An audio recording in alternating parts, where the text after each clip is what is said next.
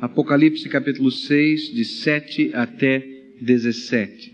Está escrito assim na palavra do Senhor: Quando abriu o quarto selo, ouvi a voz do quarto ser vivente dizer: Vem. E olhei, e eis um cavalo amarelo, e o que estava montado nele chamava-se Morte, e o Hades seguia com ele. E foi-lhes dada a autoridade sobre a quarta parte da terra para matar com a espada e com a fome, com a peste e com as feras da terra. Quando abriu o quinto selo, vi debaixo do altar as almas dos que tinham sido mortos por causa da palavra de Deus e por causa do testemunho que deram. E clamaram com grande voz, dizendo: Até quando, ó soberano, santo e verdadeiro, não julgas e vingas o nosso sangue dos que habitam sobre a terra? E foram dadas a cada um deles compridas vestes brancas, e foi-lhes dito que repousassem ainda por um pouco de tempo, até que se completasse o número de seus conservos e seus irmãos, que haviam de ser mortos como também eles o foram. E vi quando abriu o sexto selo, e houve um grande terremoto, e o sol tornou-se negro como saco de silício, e a lua toda tornou-se como sangue, e as estrelas do céu caíram sobre a terra, como quando a figueira sacudida por um vento forte deixa cair os seus figos verdes. E o céu recolheu-se como um livro que se enrola, e todos os montes e ilhas foram removidos dos seus lugares, e os reis da terra, e os grandes, e os chefes militares, e os ricos e os poderosos, e todo escravo e todo livre, se esconderam nas cavernas e nas rochas das montanhas, e diziam aos montes e aos rochedos: Cai sobre nós, e escondei-nos da face daquele que está sentado sobre o trono e da ira do cordeiro, porque é vindo o grande dia da ira deles, e quem poderá subsistir? Senhor Jesus, te pedimos ajuda-nos a compreender a tua palavra, mas, Senhor, não apenas entender as verdades que aqui estão, mas como o teu Espírito Santo aplica, Senhor, estas verdades ao nosso coração. Nós clamamos e te pedimos no teu nome, Senhor Jesus. Amém. Já pudemos ver introduzir esse assunto, os selos que estão sendo abertos, temos acompanhado o estudo da palavra de Deus no livro de Apocalipse, o livro da história da humanidade que estava na mão de Deus passa agora ao Filho de Deus, o Cordeiro de Deus. E esse livro que contém aquilo que vai acontecer no final da história começa a ser aberto.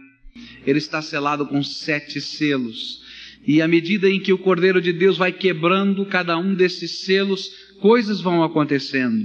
Estes selos representam as coisas que estão acontecendo no nosso tempo. Nós estamos vivenciando estas coisas. São aquilo que a palavra de Deus chama de o princípio das dores e que se encontram lá em Mateus 24, no sermão profético de Jesus. Já vimos os três primeiros selos e vamos continuar agora a partir do quarto selo. O quarto selo é o cavalo amarelo da morte. Eu acrescentaria cavalo amarelo da morte desnecessária. Já vimos que cada um desses selos agora começaram a se tornar juízos de Deus sobre a terra de advertência, de chamada, para que o mundo possa reconhecer que Jesus Cristo é Senhor e Salvador do mundo e realmente o adore e se entregue a Ele. A morte desnecessária no mundo é um desses julgamentos várias maneiras, a Bíblia começa a dizer, em que esta morte está acontecendo desnecessariamente. Está dizendo que a violência vai crescer no mundo. Violência de todas as formas. Assassinatos, guerrilhas, revoluções. E que pessoas vão morrer em toda a face da terra desnecessariamente por causa da violência dos homens. A Bíblia está nos dizendo que nesse período vão existir fomes. Não que o mundo esteja passando por uma grande fome, Mas determinadas regiões do mundo, quem sabe até por causa dessas próprias violências, vão passar por momentos de total escassez. E a tristeza é que desnecessariamente morrem, porque em outras regiões do mundo, alimentos vão estar sendo jogados fora, queimados, para que o preço deles não abaixe. A Bíblia está dizendo que nesse período vão surgir doenças, e à medida em que a ciência avança tentando curar doenças, novas doenças vão surgir. Doenças incuráveis facilmente transmissíveis, e pessoas vão morrer. E aquilo que a Bíblia está nos contando aqui nesse texto é que 25% da população da terra vai morrer desnecessariamente. O que esse texto está nos dizendo não é que uma grande catástrofe mundial vai acontecer de uma só vez e 25% da população da terra vai morrer, mas que ao longo da história, até a volta de Jesus, isso estará acontecendo. E meus irmãos, isso está acontecendo na nossa história. Não é preciso fazer grande exegese para perceber isso. Nós estamos vivendo os tempos da violência.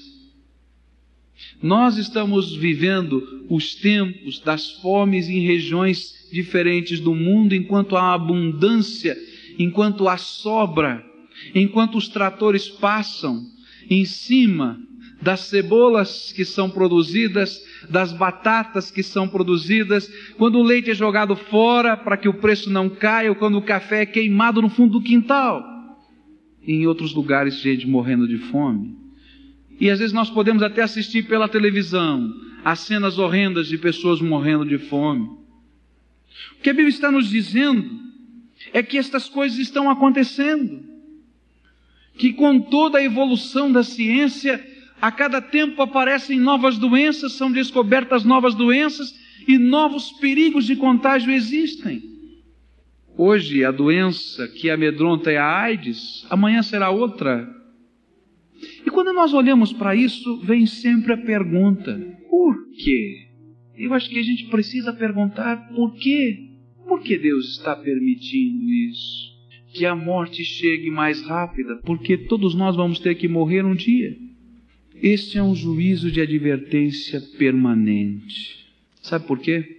Porque não há nada que abale mais o homem do que encarar a realidade da sua finitude, do que encarar a necessidade dele se preparar para o seu encontro com o Criador. Quando nós vemos na televisão a morte através da fome, quando nós ouvimos as estatísticas nos, nos jornais, no rádio, de que determinadas doenças estão crescendo e pessoas estão morrendo, nós começamos a ser advertidos de que nós estamos na fila da morte. Quer você acredite ou não acredite no que eu estou falando, você está na fila da morte. Um dia você vai morrer. E o que a Bíblia está dizendo é que algumas pessoas vão morrer até mais cedo. E o grande apelo de Deus é: aquilo que o profeta Amós havia dito ao povo de Israel: Prepara-te, ó Israel, para te encontrares com o teu Deus. Cada dia que você vai a um funeral, você está olhando um povo que está assistindo uma pregação de Deus, uma pregação de Jesus dizendo: Você está pronto para se encontrar comigo? Tem gente que não gosta de conversar sobre esse assunto. Talvez esse não seja o melhor tema para o sermão. Talvez alguém venha me bater nas coisas e dizer, pastor, se eu podia pregar um sermão mais suave. Mas eu quero dizer aos irmãos que Deus tem pregado esse sermão durante séculos. E nós assistimos ao longo da nossa vida vários apelos de Deus. E o Senhor nos coloca esses apelos na forma da própria vida que se acaba e nós somos questionados por Deus: você está pronto para se encontrar comigo? E nós olhamos o mundo morrendo e somos questionados: você está pronto para se preparar comigo? E eu quero dizer para você que o único preparo a única maneira de estarmos prontos para esse encontro é Jesus Cristo. E mais uma vez eu tenho que dizer a você que hoje é o tempo que Deus está nos dando. É o tempo da oportunidade. E Ele não para de falar ao nosso coração. E Ele não para de apelar às nossas vidas de muitas maneiras diferentes, inclusive pela linguagem sombria e às vezes silenciosa de um funeral. E ele me diz e diz a você: está pronto? O quinto selo muda de tom, muda de figura.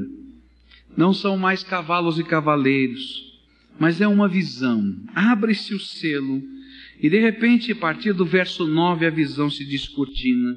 Quando abriu o quinto selo, vi debaixo do altar as almas dos que tinham sido mortos por causa da palavra de Deus e por causa do testemunho que deram. E clamaram com grande voz, dizendo: Até quando, ó soberano, santo e verdadeiro, não julgas e vingas o nosso sangue dos que habitam sobre a terra? Esse selo nos revela agora a igreja de Jesus o tipo de batalha que a igreja está vivendo.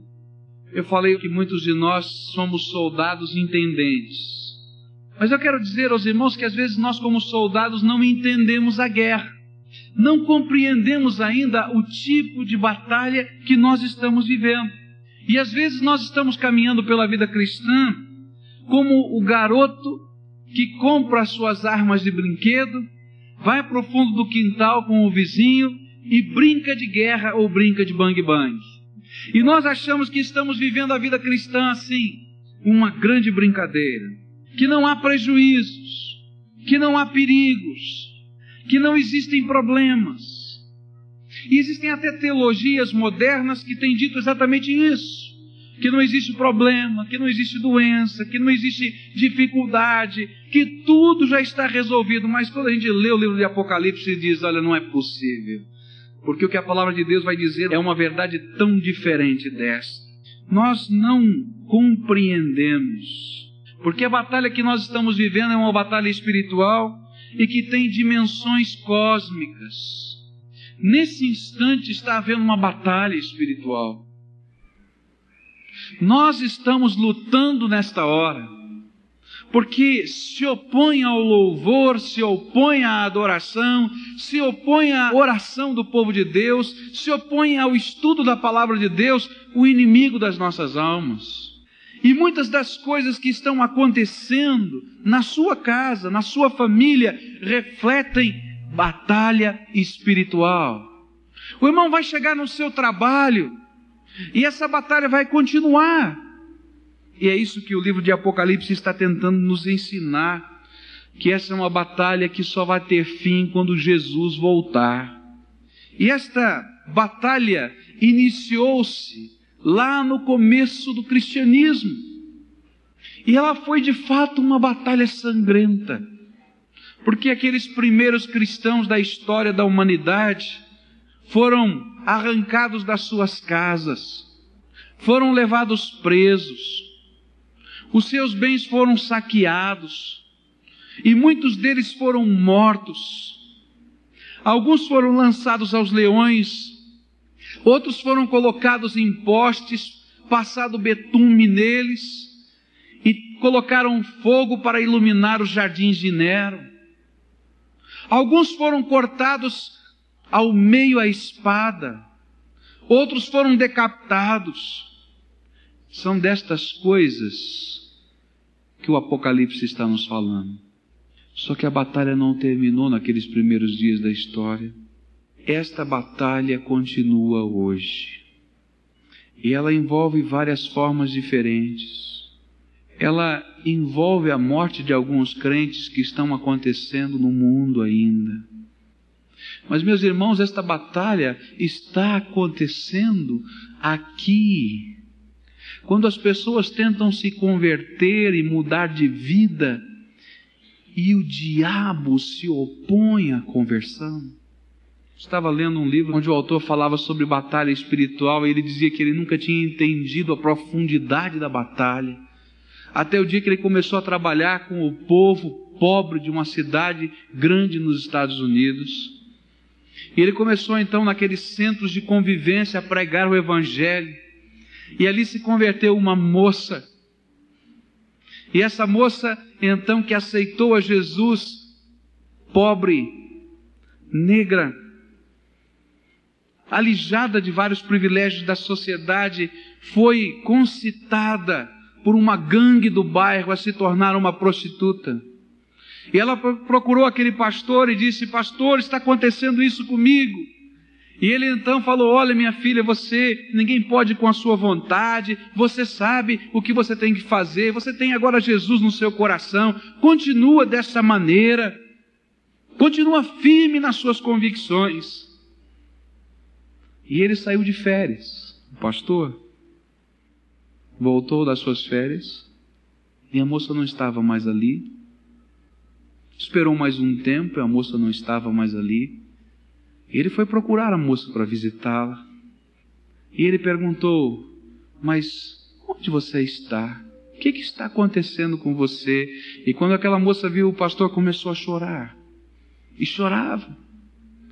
E ele entendeu que algo de bom não estava acontecendo. Me conte o que aconteceu. E ela disse assim: Pastor, depois que o senhor saiu de férias, quase um mês, eu fiquei firme. Mas a gangue me apertou. E eles pegaram o meu irmão e surraram o meu irmão. Quase mataram. Mas eu continuei firme. E aí pegaram o meu pai e quase mataram. E eu continuei firme, pastor. Mas aí me chamaram e disseram: Vamos pegar a sua mãe e vamos matá-la. E aí eu deixei de ser firme. Estou perdida. E aquele pastor disse para aquela moça: Moça, mas por que você não foi procurar a polícia? Ela olhou com um olhar bem cínico e disse: Pastor, deixa de ser burro. Quem é que o senhor pensa que é essa gangue? Meus irmãos, nós estamos vivendo esse tipo de batalha.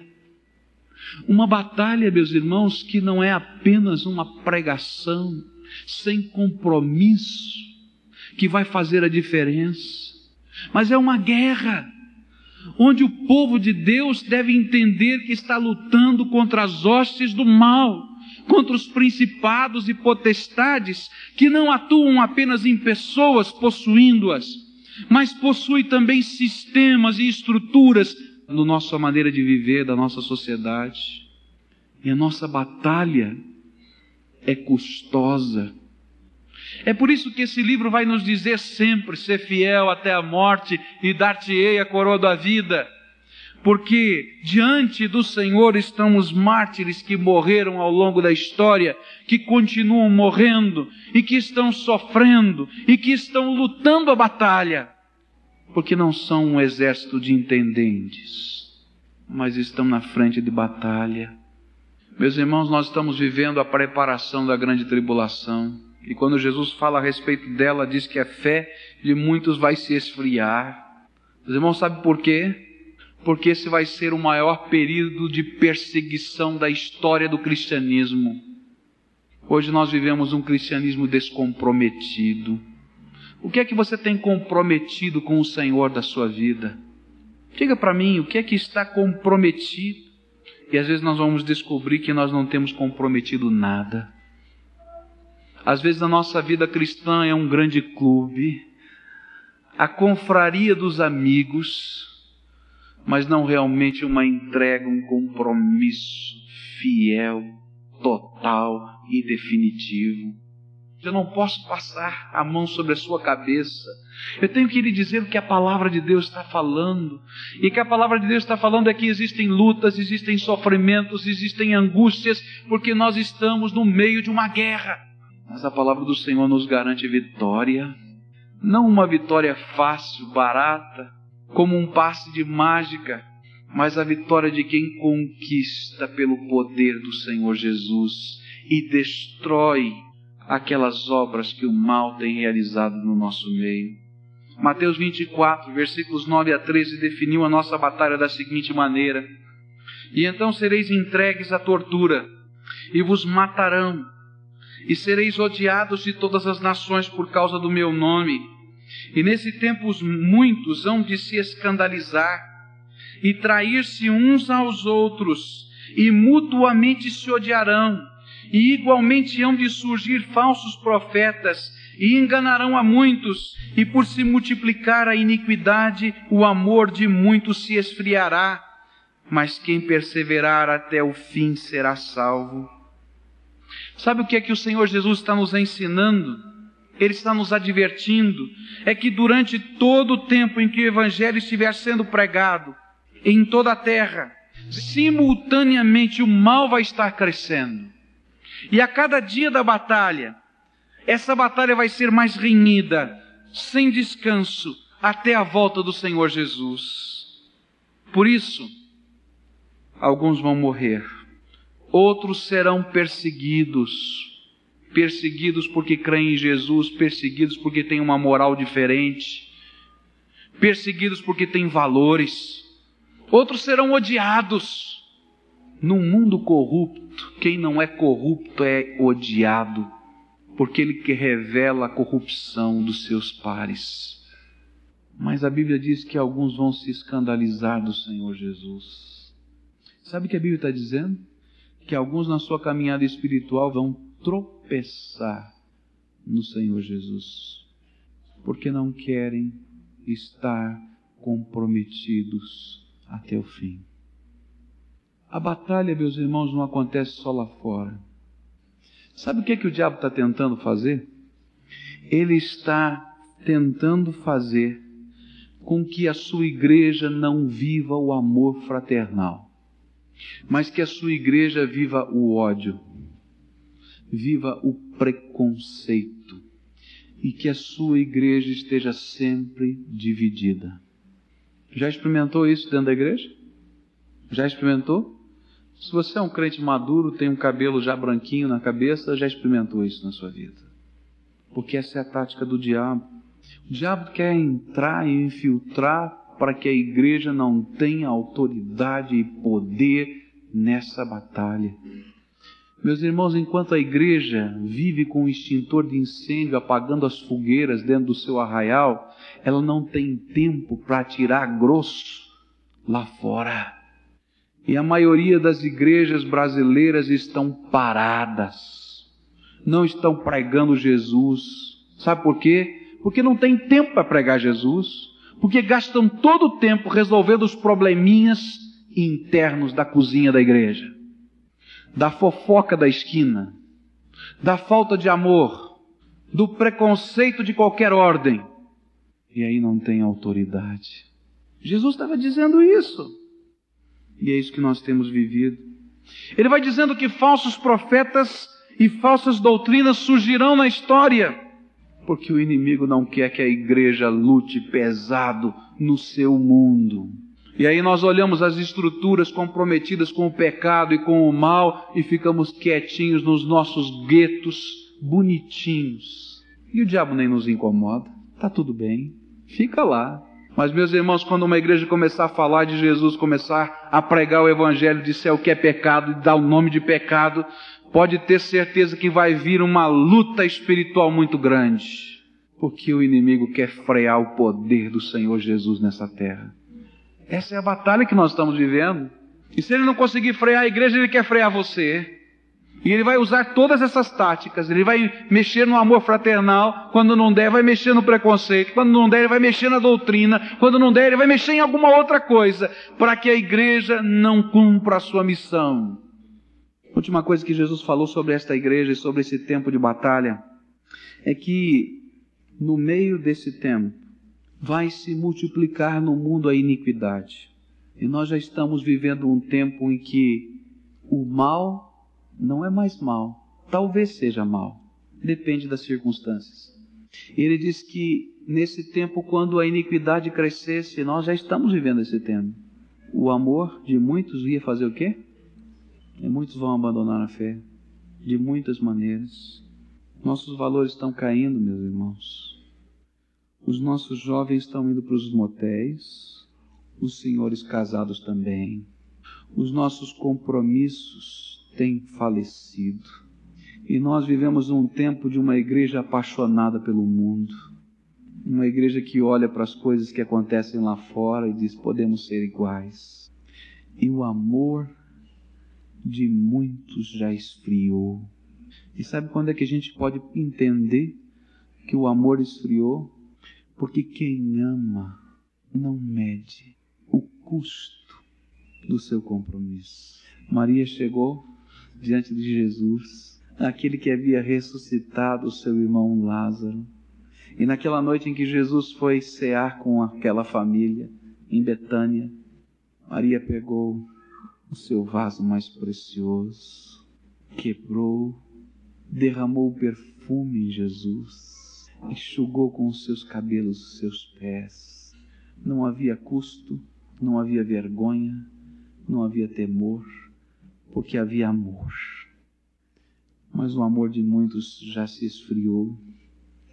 E hoje nós contamos o custo, nós temos vergonha nós nos intimidamos de dizer não quando devemos dizer não, e nós perdemos a coragem de dizer sim para aquilo que devemos dizer sim. E ficamos contabilizando o que isso vai nos custar. Meus irmãos, para alguns custou a morte. E Jesus nunca disse que seria diferente. Agora Jesus faz uma promessa, mas quem perseverar até o fim será salvo. A promessa de Jesus não é uma promessa de ausência de sofrimento, mas de vitória eterna. Aos que, apesar de tudo isto, permanecerem firmes. Eu quero dizer ao irmão e à irmã que este é o tempo em que estamos vivendo. Aquilo que estou dizendo é para mim e para os irmãos.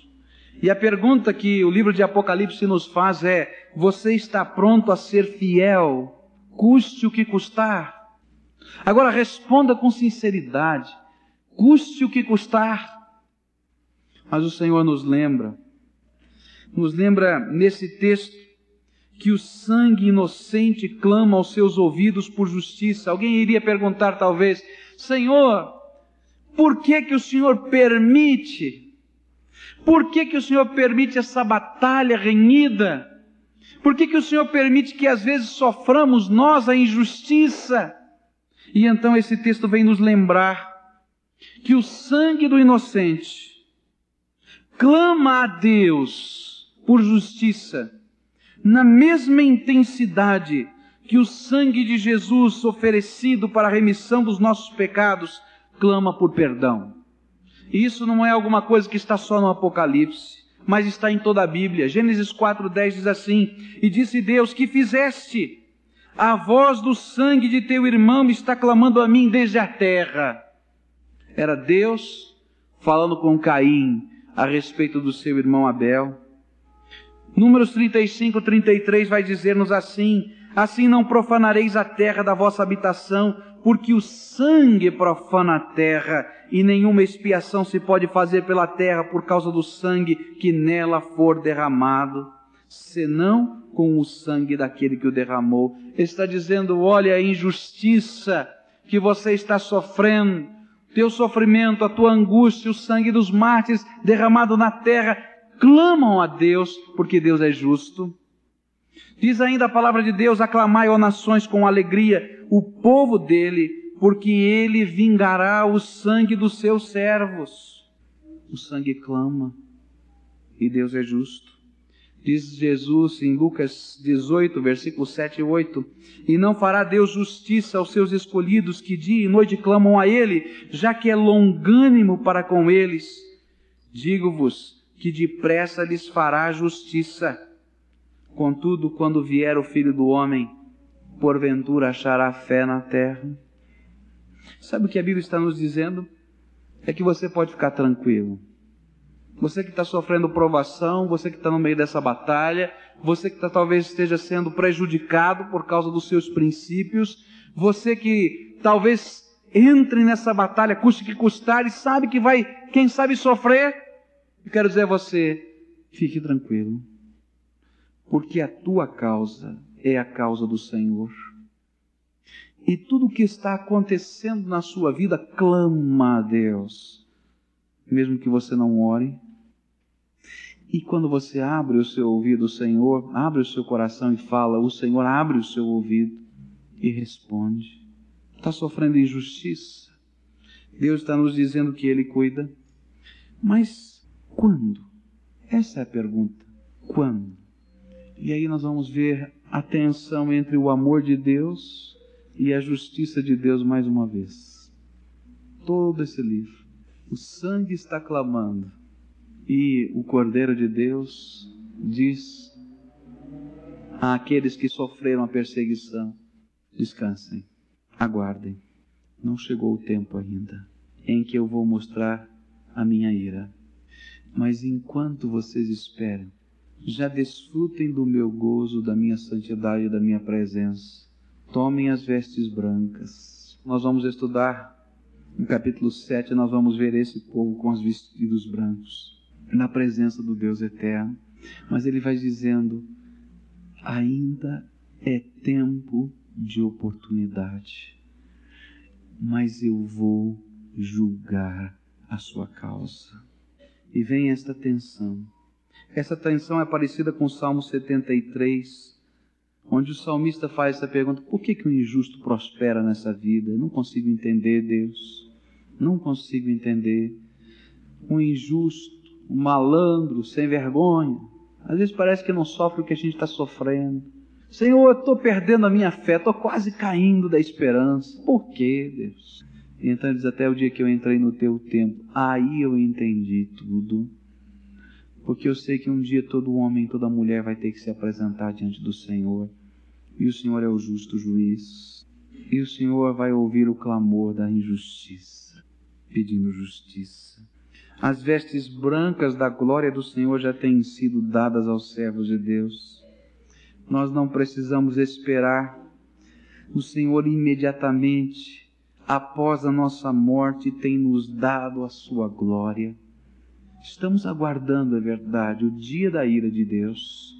Virá esse dia, mas já desfrutamos do prazer do Senhor.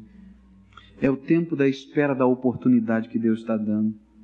A nossa batalha só termina na volta do Senhor Jesus.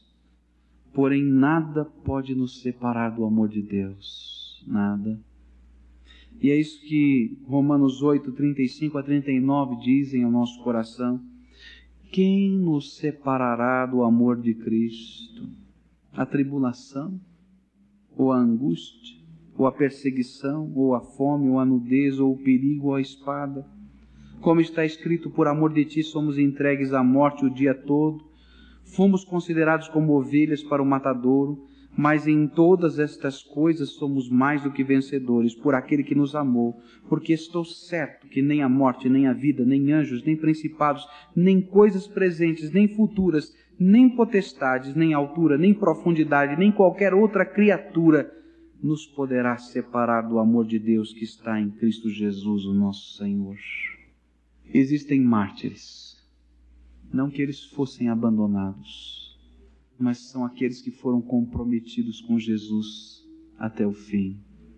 E os mártires do Senhor, aqueles que sofrem a injustiça, talvez, são aqueles como Estevão que podem ver o Senhor Jesus, ainda que pedras lhe estejam sendo atiradas. O último desses selos, no capítulo 6, talvez seja o mais terrível de todos. Porque ele fala do dia em que Deus responde o clamor daqueles que têm sofrido injustiça. Diz o versículo 12: E vi quando abriu o sexto selo, e houve um grande terremoto, e o sol tornou-se negro como um saco de silício, e a lua toda tornou-se como sangue e as estrelas do céu caíram sobre a terra, como quando a figueira, sacudida por um vento forte, deixa cair os seus figos verdes. E o céu recolheu-se como um livro que se enrola, e todos os montes e ilhas foram removidos dos seus lugares. E os reis da terra, e os grandes, e os chefes militares, e os ricos, e os poderosos, e todo escravo e todo livre se esconderam nas cavernas e nas rochas das montanhas e diziam aos montes e aos rochedos: Cai sobre nós, e escondei-nos da face daquele que está sentado sobre o trono e da ira do cordeiro, porque é vindo o grande dia da ira deles, E quem poderá subsistir? Agora nós somos levados ao limiar da segunda vinda do Senhor Jesus. Verso 17 nos diz que será esse dia anterior, bem próximo da segunda vinda do Senhor, o dia da ira. Esse dia representa o fim do mundo inteiro. Como nós o conhecemos hoje, ele vai deixar de ser. Ele é chamado no Velho Testamento como o dia do Senhor. E vários textos na palavra de Deus refletem esse dia do Senhor como terrível dia da ira de Deus. Diz Joel que esse dia vai acontecer e grande e terrível dia do Senhor. Ele chama assim, Joel 2, 30 e 31. Joel 3, 14 diz que as multidões que estão no vale da decisão estão no meio, na espera, diante do dia do Senhor. E agora é hora de decisão rápida. Mas talvez um dos textos mais fortes seja Isaías 13, versículos de 9 a 11, que diz assim: Eis que o dia do Senhor vem, horrendo com furor e ira ardente, para pôr a terra em assolação e para destruir do meio dela os seus pecadores pois as estrelas do céu e suas constelações não deixarão brilhar a sua luz. O sol se escurecerá ao nascer, e a lua não fará resplandecer a sua luz. E visitarei o mundo a sua maldade, e sobre os ímpios a sua iniquidade, e farei cessar a arrogância dos atrevidos, e abaterei a soberba dos cruéis. A linguagem desses textos todos descreve uma catástrofe catástrofe cósmica real, verdadeira, não é simbólica, não é espiritual. No final dos tempos, antes da vinda do Senhor Jesus, vai acontecer uma catástrofe real, cósmica, de caráter inconcebível. Eu não posso imaginar como é que seja isso. Nem sei o que é que vai promover, mas eu tenho a leve ideia que o homem vai dar uma mãozinha sentimento, estou falando como homem, não estou falando como pregador, o sentimento que eu tenho é que o homem vai dar uma mãozinha para destruir esse mundo. E diz a Bíblia que esse será o dia em que o Senhor visitará a terra para julgá-la, bem como as estruturas e a sociedade que aqui vivem. Eu acho que alguma coisa que pode trazer uma ideia do que seja bem pequenininha esse dia é aquele dia que Deus apareceu a Moisés no Monte Sinai. Quando Deus apareceu a Moisés no Monte Sinai, o povo que estava lá embaixo saiu correndo de medo. E eles diziam: Que o Senhor não apareça a nós, só a você, Moisés. Porque é grande, temível e terrível a presença do Senhor. Algo incrível está acontecendo. Mas diz a Bíblia que este dia da ira, onde Deus vai julgar a injustiça de todas as coisas, vai ser o dia da conversão em massa. Que coisa, não é? Todo mundo vai acreditar em Deus naquele dia. E vai dizendo a Bíblia também que nesse dia ninguém mais vai se encurvar a nenhuma estátua para adorar ou fazer oração. Que todos os ídolos serão abandonados. E que vai haver um momento de comoção do mundo inteiro. Mas será tarde demais. A Bíblia diz assim, Isaías 2, versículos 19 a 22, quando Deus eterno aparecer, os moradores da terra ficarão apavorados e fugirão para as cavernas. Eles descerão nos buracos profundos, os bunkers, eu imagino, a fim de escaparem da ira de Deus, da glória majestosa do Deus eterno Naquele dia todos pegarão as imagens de prata e de ouro que eles mesmos fizeram para adorar e as deixarão para os ratos e os morcegos. Quando o Eterno aparecer, os moradores da terra ficarão apavorados e eles fugirão para as cavernas e se meterão nas fendas das rochas a fim de escaparem da ira de Deus, da glória majestosa do Deus Eterno. Então Isaías faz um apelo. Não confiem mais nos seres humanos, pois são mortais. Será que eles valem alguma coisa? Naquele dia haverá um sentimento comum: Deus existe. Vai haver um sentimento comum, porque Deus vai estar vindo. E é dia de ira, dia de julgamento de todo mundo. É verdade. Ah, agora eu creio. Só que Jesus não virá mais como Salvador. Ele virá como juiz. E os homens vão se esconder da justiça. Mas onde é que o homem vai poder se esconder nessa terra? Qual é o lugar seguro que Deus não os possa alcançar? Vão ter que se encontrar com o seu Criador. Tudo isso que nós estamos estudando nos leva a uma conclusão, e eu quero terminar essa mensagem aqui. O dia da oportunidade de Deus é agora. O dia da graça, da salvação, da redenção é hoje. O dia em que podemos ser selados, e essa é a beleza do capítulo 7, e vamos estudar outro dia. Sabe por que é beleza? Porque depois de todos esses selos abertos, há um grande grito no céu e diz: para tudo, segura, segura tudo aí. Versículos 3 do capítulo 7 de Apocalipse. Não mexam na terra enquanto o povo de Deus não for selado. Meus irmãos, esse é o tempo em que lá no céu a voz de Deus está sendo ouvida e os anjos estão ouvindo. Segurem os quatro ventos destruidores da terra e não deixe que eles mexam nessa terra agora. Segura. O sexto selo impede que ele se cumpra agora, nesse instante. É isso que está lá dito, capítulo 7. E Deus está dizendo: sabe por que você está segurando? porque eu quero selar os meus filhos, porque eles não passaram por isso. Eles têm o selo da minha graça. É isso que a Bíblia está dizendo. Agora, o tempo da selagem é hoje. Não é uma selagem descomprometida, não. É de vida entrega, vida entregue totalmente. Mas é uma bênção porque o selo é o Espírito Santo de Deus, o penhor da nossa herança, a garantia da nossa salvação. Esse Espírito que testemunha ao nosso Espírito que nós somos salvos. Mas o tempo da oportunidade é hoje. Eu não tenho dúvida que um dia você vai confessar que Jesus é Senhor. A Bíblia já diz isso. Mas talvez seja tarde demais. Hoje é dia de oportunidade de Deus. Hoje é dia de salvação. Hoje é dia de selo do Espírito Santo, onde o Senhor coloca a marca dele sobre a tua vida. Hoje é dia de compromisso de um povo descomprometido, talvez frouxo, amor esfriado, dizer: Senhor Jesus, renova. Hoje é dia em que o Senhor está querendo fazer algo novo na nossa vida. E eu hoje estou dando graças a Deus porque Ele deu a ordem lá no céu: segura tudo. Não deixa a terra ser destruída ainda porque é tempo de selar o meu povo. E eu quero dizer a Jesus, meu Salvador, obrigado, porque o Senhor tem selado a minha vida.